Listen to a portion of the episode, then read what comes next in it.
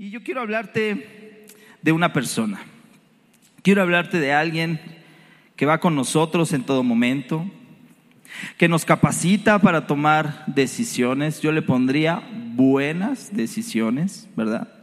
Que nos convence cuando pecamos de arrepentirnos, que nos consuela en momentos difíciles, que nos ayuda en toda situación, en toda circunstancia, y yo creo que ya te imaginaste esa persona, ¿verdad? El Espíritu Santo, ¿verdad? Por ahí escuché la voz audible del Espíritu, ah, es cierto, del hermano que gritó, ¿verdad? Efectivamente, el Espíritu Santo nos capacita para hacer la obra de Dios aquí en la tierra. Y Él es el que nos va capacitando, Él es el que nos va llenando de, cosas en nuestro corazón para que nosotros podamos cumplir la obra de Dios aquí en la tierra. Y bueno, pues como habíamos señalado, el tema central de nuestras vidas debería ser el Espíritu Santo. Ese podría ser el tema central, el eje, que, el cimiento de nuestras vidas. Y vamos a meternos un poquito más en la parte doctrinal a modo de introducción, ¿verdad? ¿Y qué podemos aprender? Bueno, podemos aprender y creer por medio de la palabra de Dios que nuestro amado Espíritu Santo mora en nosotros. Es una persona y habita en todo aquel que cree en Cristo. Saca tu Biblia, te voy a dar una cita. Vámonos al libro de Colosenses, está en el Nuevo Testamento. Colosenses capítulo 1, versículo 19. Y en la nueva versión internacional, Colosenses 19, en la nueva versión internacional dice, porque a Dios le agradó, simplemente por la soberanía de Dios, le agradó habitar en Él con toda su plenitud, ¿verdad? Dios habitó en Jesús con toda su plenitud. Dice en Colosenses capítulo 2, versículo del 9 al 10, dice, toda la plenitud de la divinidad habita en forma corporal en Cristo. Y en Él, que es la cabeza de todo poder y autoridad, ustedes han recibido esa plenitud. Entonces imagínate, el Espíritu Santo habitaba en Cristo, toda la plenitud, toda la divinidad habitaba en Cristo y dice, ustedes han recibido esa plenitud. O sea, esa plenitud que Cristo experimentó cuando estuvo en esta tierra, hoy tú y yo la experimentamos, ¿verdad? Y vamos a ir hablando un poquito acerca de esta parte, porque a veces vivimos, a veces caminamos sin saber esta verdad. Ignoramos esta verdad. Pasamos por alto esta verdad, que en nosotros hay una cierta plenitud. Dice Primera de Corintios capítulo 3, perdón, versículo 16. Dice, ¿no saben que ustedes son templo de Dios? Y que el Espíritu de Dios habita en ustedes? ¿Alguien se va enterando de esta verdad? Alguien dice, wow, como esa, como esa, esa prédica que, que, escuchamos de, de ¿verdad? ¿Alguien se asombra de esto, de decir, wow, el Espíritu Santo habita en nosotros, ¿verdad? Yo antes me ponía a pensar y yo decía, cómo, habrá pasado, cómo se habrá sentido Moisés en el Antiguo Testamento el haber escuchado la voz de Dios audible, ¿verdad? Imagínate. Moisés. Ay, no, y Moisés como que, ¿quién me habla? Moisés. Imagínate escuchar la voz de Dios audible. Son de las preguntas que yo llegando le voy a hacer a Moisés allá. Oye, ¿cómo era la voz de, Dios? ¿Te espantaste? ¿No te espantaste? Pero yo creo que Moisés me va a hacer una pregunta a mí. Y me va a decir, ¿qué es vivir con la plenitud del Espíritu Santo dentro de ti? Él no la experimentó. Él no estaba en ese lugar, el Espíritu Santo no estaba. El Espíritu Santo en el Antiguo Testamento hacía visitaciones. Hoy en el Nuevo Testamento hace habitaciones. Y hoy vivir con esa plenitud, tenemos que reflejarla al mundo entero.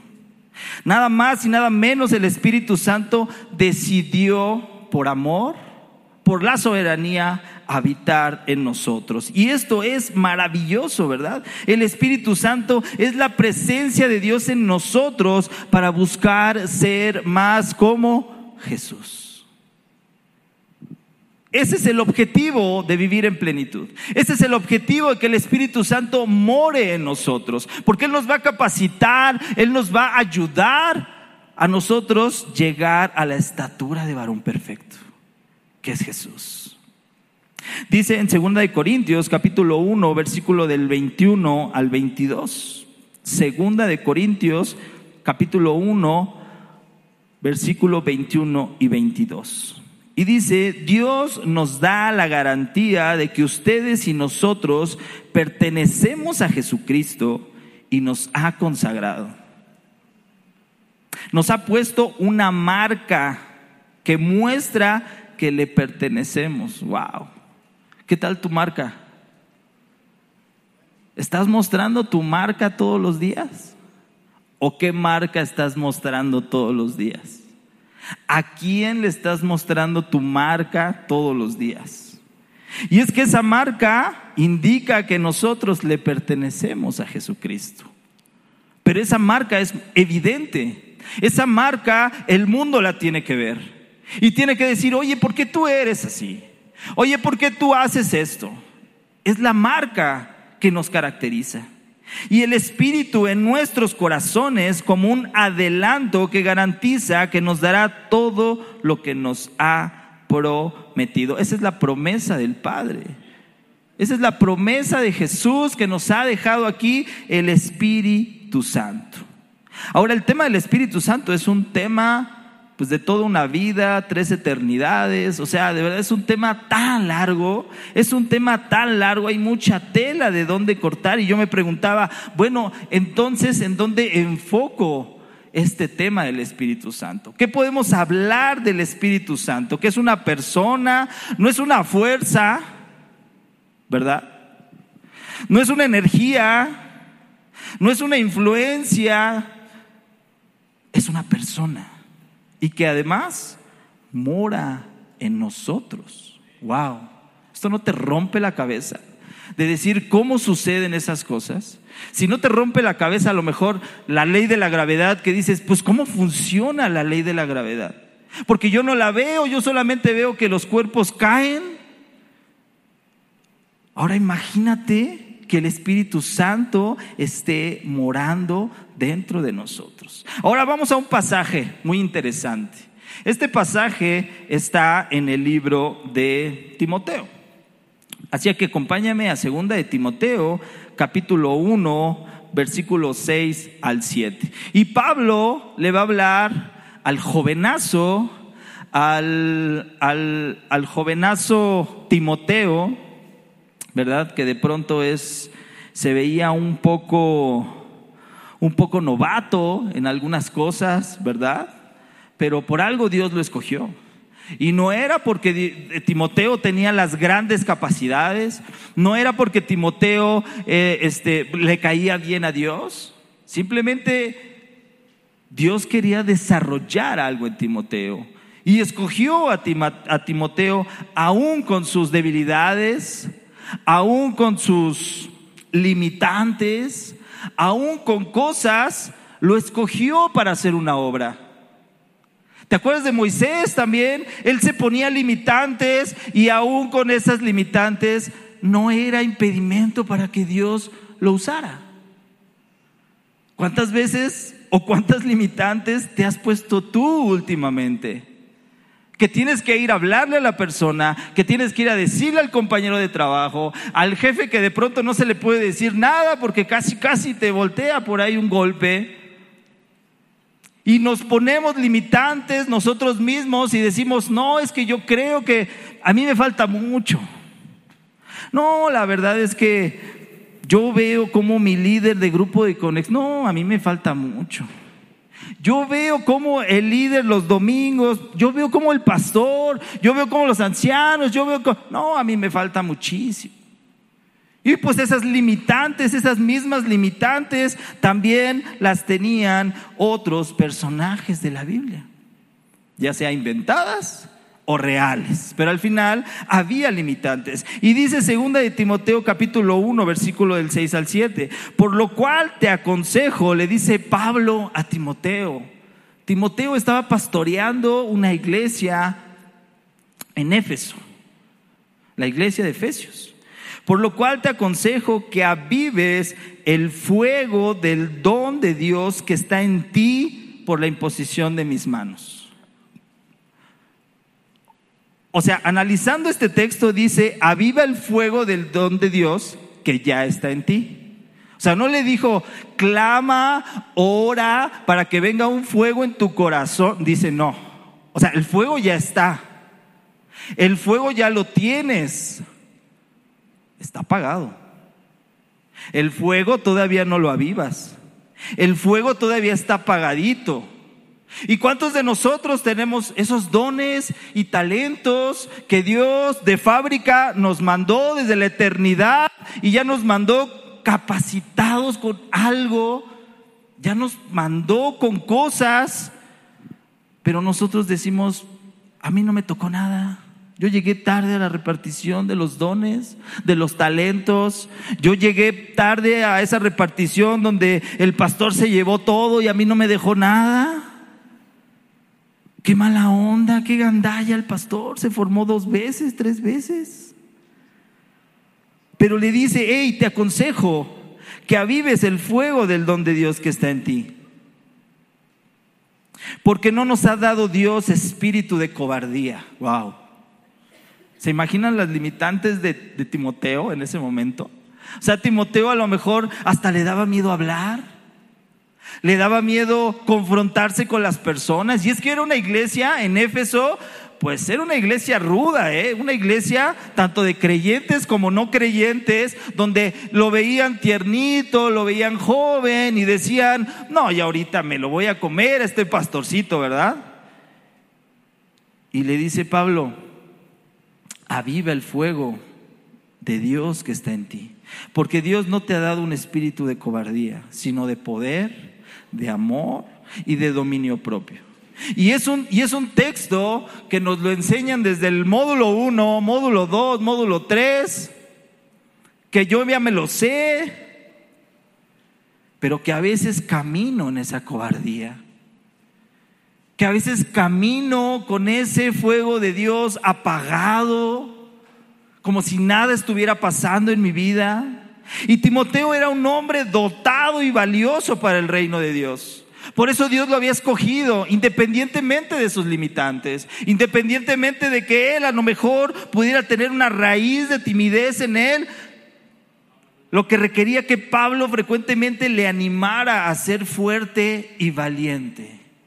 Si leen ustedes primera y segunda de Timoteo, hay muchísimos textos en donde Pablo le está diciendo a Timoteo, hey, sé valiente, hey, no te me acobardes, no te me hagas chico, hey, despierta, aviva el fuego. Pareciera que Timoteo era un poco tímido, pero él tenía una grande y pesada responsabilidad que era pastorear una iglesia, ¿verdad? Y nosotros también tenemos una grande y pesada, si lo quieres ver así, y pesada responsabilidad de mostrar a Cristo al mundo. ¿Cuántos dicen amén a esto? Porque a veces dejamos que el hermano, que el pastor, que los ancianos, que el líder de grupo de conexión, al final tú ya ves la iglesia llena y tú dices, no hizo falta que yo invitara a nadie. Todos los demás lo hacen por mí. Pues no, tú también y yo también tenemos una tarea grande y a veces pesada de mostrar al Cristo al mundo, de predicar el Evangelio y de tener una vida que refleje el amor de Dios. O sea, no nada más era Timoteo, porque Timoteo era el pastor de Éfeso. Es que tú y yo tenemos una responsabilidad grande Y Pablo animaba a Timoteo diciéndole, aviva el fuego de, de Dios que Dios había puesto en él. Él ya lo tenía, pero no lo estaba avivando. En otras traducciones dice mantenerlo en llamas el regalo. Un don es un regalo que Dios te dio. Y de fábrica desde la eternidad te mandó ya con esos regalos. Que a lo mejor tú no sabes que los tienes. Tú dices, ¿yo para qué soy bueno? Pero yo no sé, yo no puedo y yo me empiezo a poner limitantes, me da miedo, me pongo nerviosa, yo no soy o nervioso, yo no soy bueno para esto. Y sí, claro, cuando tú lo ves con tus fuerzas, cuando tú lo ves con tu perspectiva, pues sí, no eres bueno para eso. Pero cuando lo empezamos a ver desde la perspectiva del Espíritu Santo, desde la perspectiva del don de Dios que ya ha puesto en tu corazón y que solo necesitas avivarlo. Mira, te iba a decir algo. Coopera con el Espíritu Santo para avivar el fuego del don de Dios que tienes en tu corazón. Coopera con Él. Trabaja con Él. A veces pensamos y queremos que las cosas sucedan y que yo amanezca de un día para otro y que diga, wow, me salen palabras por doquier. ¿Qué pasó? No sé. Pero esta noche fue fabulosa. No, hermano. Esas cosas ni en Disney las vas a ver. Ni en Disney las vas a ver. Timoteo no podía ser pasivo y solo dejar que sucedieran las cosas. Necesitaba ser valiente y avivar el fuego que había en el corazón de Timoteo. No podemos dejar que las cosas pasen, que el tiempo suceda, que el tiempo pase, que otras personas lo hagan. Dios nos puede haber dotado de dones pero el que tengas dones no significa que los estés utilizando para su reino.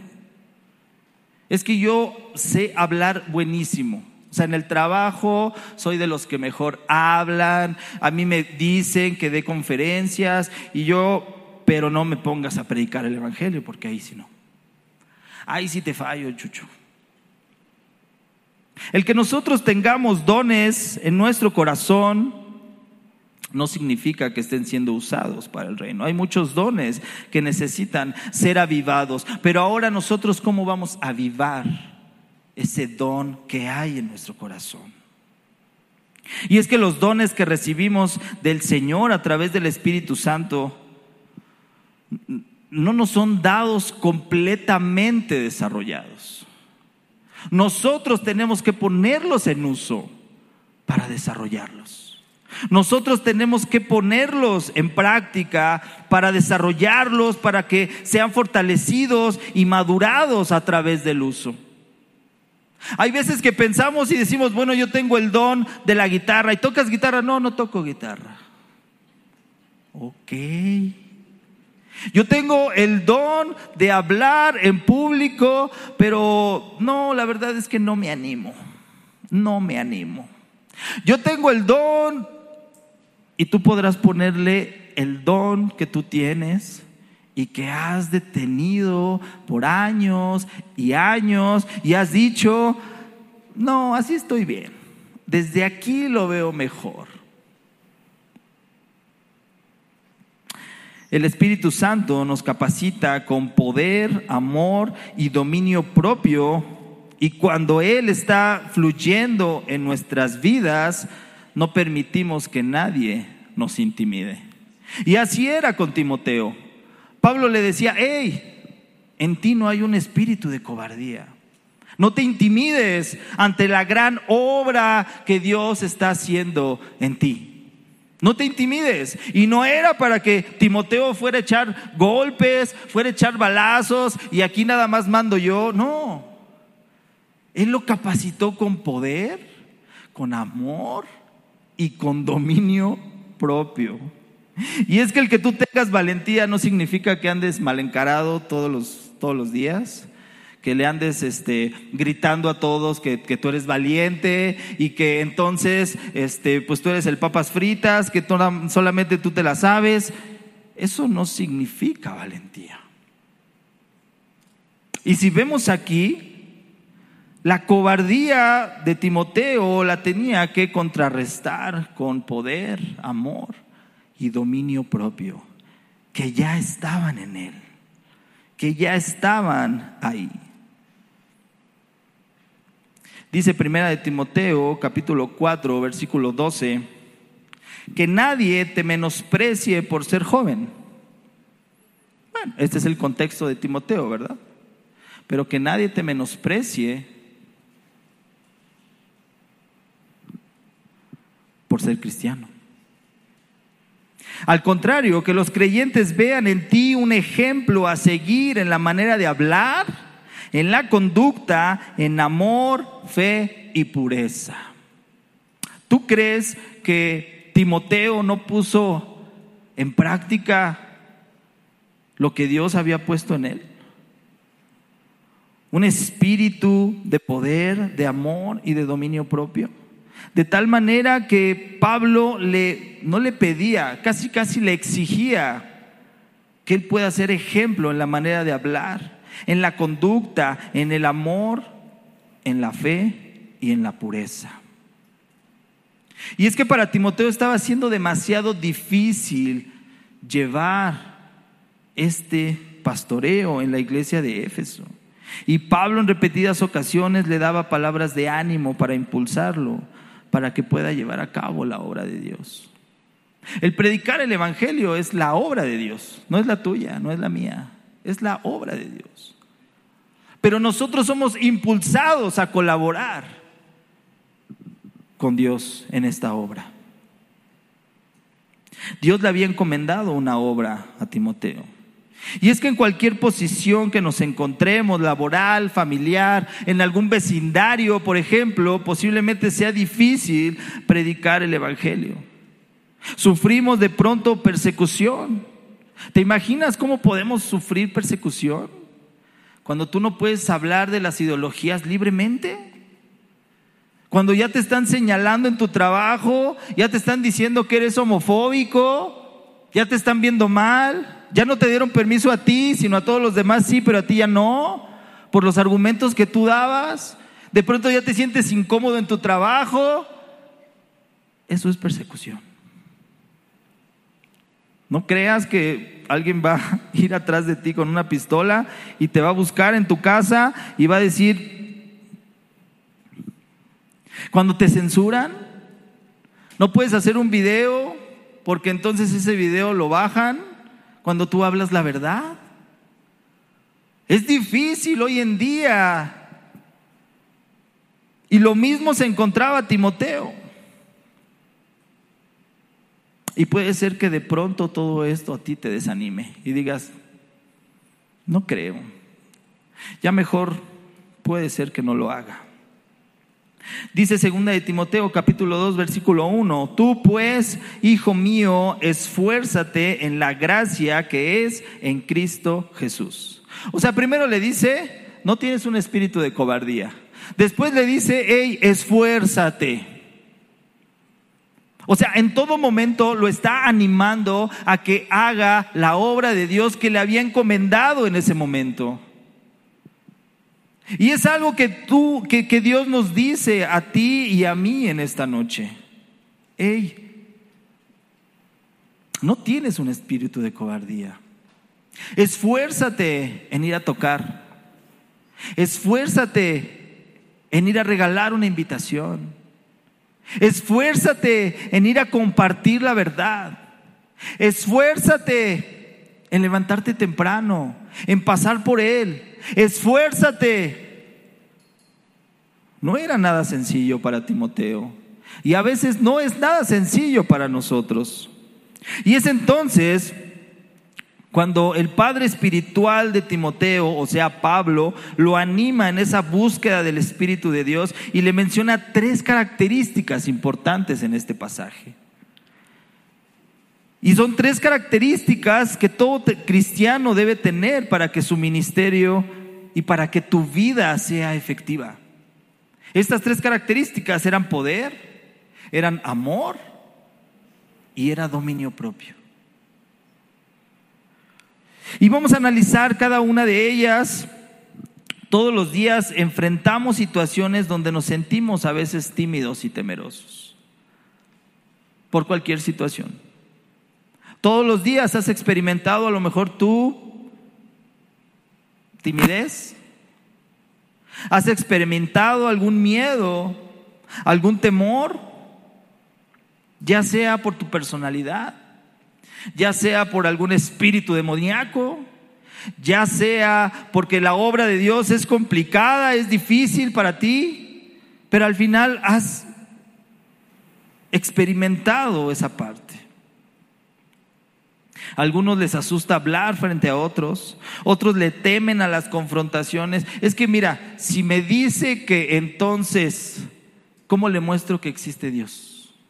No, mejor no me meto en rollos me va a confrontar y yo no sé qué explicarle.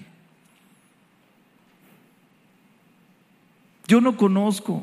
Le paso mejor el teléfono del líder y hay que se haga bolas y que le diga. Otros tienen miedo a ser rechazados. Y todos lidiamos con el miedo todos los días. Pero para empezar, el primer paso para tratar con estos temores es entender que estos temores no vienen de Dios. Dice Dios, estos temores no te los he mandado yo. No es, no es Dios quien me hace sentir de esta manera. Dios no me dio esto. Tal vez venga de tu personalidad, tal vez venga de una debilidad en tu carne, de un ataque, etcétera, pero no proviene de Dios. Y para tratar con estos temores, es preciso entender que Dios no nos ha dado estos temores. Es algo fundamental que debes de entender. Dios nos ha dado más bien un espíritu de poder, de amor y de dominio propio. Pero ¿qué pasa en el caso del poder? Y a veces pensamos que el poder es en términos de que yo puedo controlar a los demás, yo tengo poder sobre los demás. Sin embargo, el poder que Dios ha depositado en nosotros a través del Espíritu Santo se va a ver expresado en qué tanto podemos servir y amar a otros. Ese es el poder que Dios ha depositado en nosotros. ¿Qué tanto puedes amar y servir a otros? Por supuesto que Dios nos ha habilitado y nos ha dado capacidades, ¿verdad? Para estar trabajando en su obra, proclamando su palabra, representando su reino, predicando el Evangelio. Tenemos todo el poder de Dios respaldando todo lo que hagamos nosotros. ¿Te das cuenta de eso? ¿Te sigues asombrando de eso? Dios nos ha dado su poder para nosotros poder llevar a cabo la obra aquí en la tierra. Y aunque posiblemente pasemos aflicciones, dificultades, tribulaciones, justo el Espíritu Santo deposita en nosotros poder y fuerza para poder soportarlas pero tienes que ponerlo en práctica. Recuerda cómo nosotros avivamos el don de Dios en nuestro corazón, poniéndolo en práctica. ¿Qué pasa con el amor? Dios ha depositado en nosotros un amor ágape, un amor sin condición, un amor que cuando alguien te hace, tú no haces, que cuando alguien te dice, tú te quedas callado. Y aún así tú sigues predicándole el Evangelio a esa persona para que Dios la salve. Cuando Jonás fue a predicar el Evangelio a Nínive, él no quería ir. Él no quería ir porque no tenía ese amor ágape en su corazón. Porque él sabía que Nínive era un pueblo malvado. Eran manchados esos de Nínive. Y él decía, es que si voy y predico el Evangelio, Dios los va a perdonar. Y no merecen perdón. Y si voy y les predico y les digo que se arrepientan, Dios los va a perdonar porque ya conozco el carácter de Dios que así es. ¿Tú has pensado a veces como, como Jonás? Híjole, es que si le hablo a mi jefe, híjole, es que si le hablo a esta otra persona,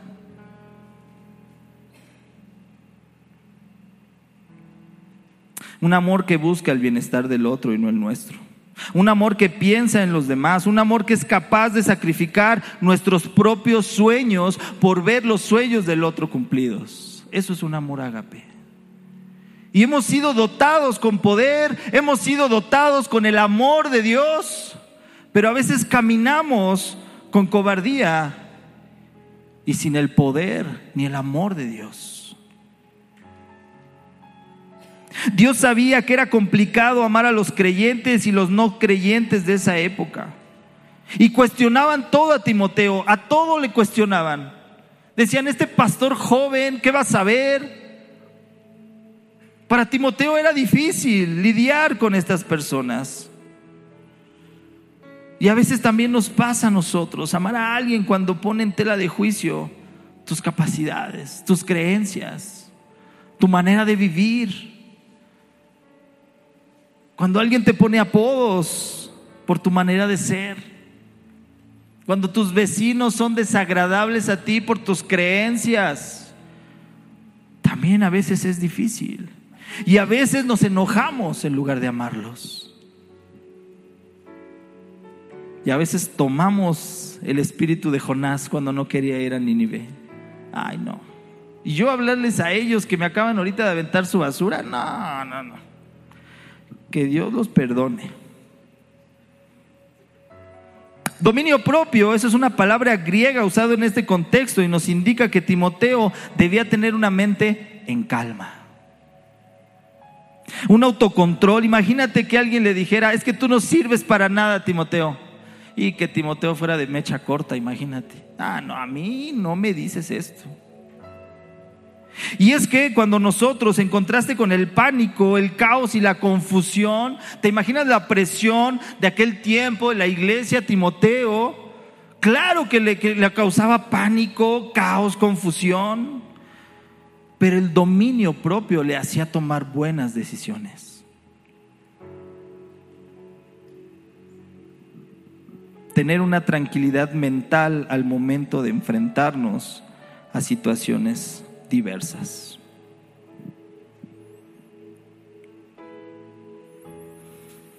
Hoy tú y yo no tenemos que aceptar lo que Dios no nos ha dado, que es un espíritu de cobardía. Eso Dios no nos lo ha dado.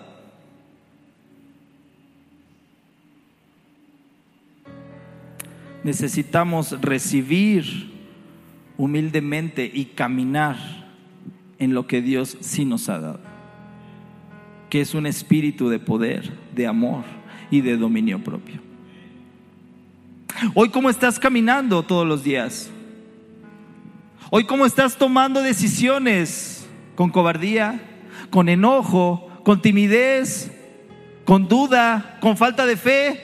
¿Cómo estás tomando decisiones el día de hoy? Por tu cabeza está el decir, voy, le toco, pero ¿qué va a pensar de mí?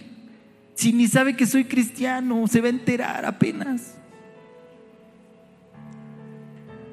Hoy caminas con ese espíritu de cobardía y no poniendo en práctica lo que sí Dios te ha dado.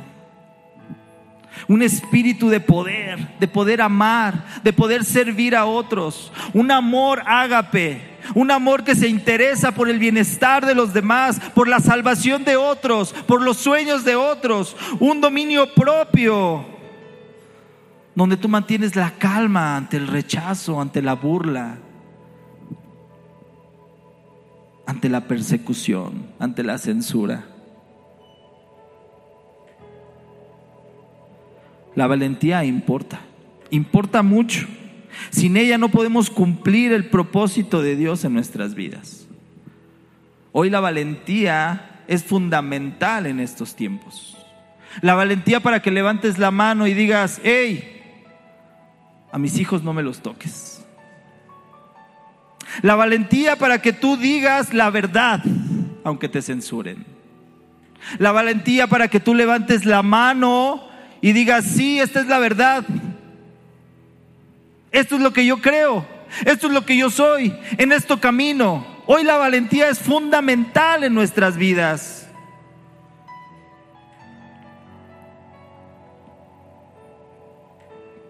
El propósito de Dios es más allá que hacer dinero, divertirse y tener comodidades. Y si te has quedado ahí apenas, pídele a Dios que te muestre cuál es el propósito de tu vida.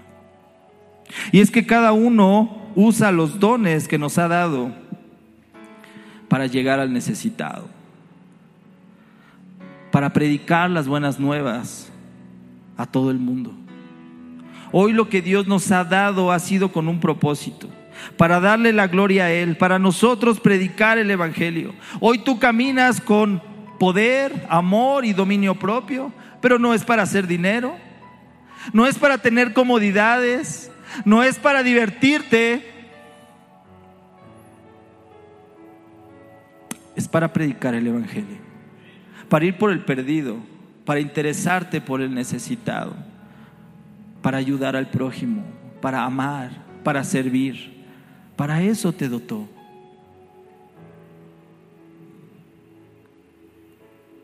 Poder, amor y dominio propio unidos harán que el siervo de Dios, el siervo de Cristo, sea firme e inconmovible en sus convicciones. Que llegue alguien y te cuente otra ideología y tú digas, ay, es que ya me movió el tapete lo que me acaba de decir él. Creo que tiene razón. Cuando tú tienes poder, amor y dominio propio, entonces se va a forjar el carácter de Cristo en tu vida. Te vas a hacer alguien bondadoso y entregado a los demás. Es que como el hermano o la hermana, ¿cómo puede servir ahí en ese ministerio si son bien groseros los hermanos? Eso en otra iglesia, ¿eh? no aquí. Bueno, pues la hermana echó mano de lo que Dios ya ha puesto en ella. Poder, amor y sobre todo dominio propio.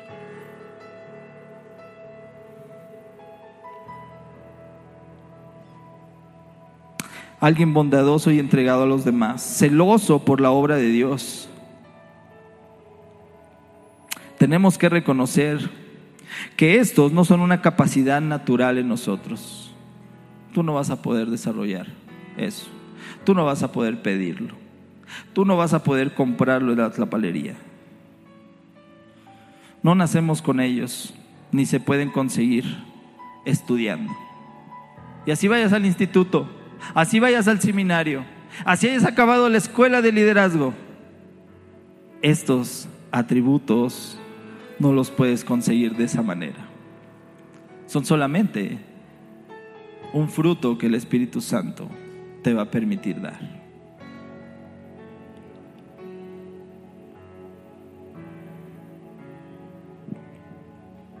Cierra tus ojos ahí donde estás. Y vamos a tomar un tiempo de reflexión. ¿Cómo estás caminando hoy? Padre, hoy estamos delante de ti. Hemos entendido esta palabra y hemos entendido lo que tú has puesto en nuestros corazones. Tú no has puesto cobardía, tú no has puesto timidez, Señor. Tú no has puesto duda, incredulidad en nosotros. Y perdónanos si hemos caminado de esa manera, Señor. Ayúdanos a entender que has puesto en nosotros un espíritu de poder, de amor y de dominio propio. Y que eso que has puesto en nosotros, Señor, es para cumplir tu obra en esta tierra. No es para nuestra satisfacción. No es para nuestro deleite, Señor, sino es para seguir haciendo tu voluntad en esta tierra, Señor. Y hoy que el domingo, Padre, vamos a tener a gente que apenas te va a conocer y gente que tú ya tienes contemplada en el reino. Ayúdanos, Señor. Ayúdanos a poder mostrar esos, eso que has puesto en nuestro corazón. Ese poder, ese amor y ese dominio propio. Padre, perdónanos si no hemos caminado de esa manera. Perdónanos si no lo hemos hecho con esa intención. Perdónanos si hemos desviado nuestra mirada de ti, Jesús. Gracias por tu palabra, Señor. Gracias por hablar a nuestro corazón y por abrir nuestro entendimiento a lo que tenemos que hacer. Predicar tu palabra, predicar el Evangelio, Señor. A ti sea la gloria y la honra Jesús. Amén y amén. Que Dios les bendiga, iglesia.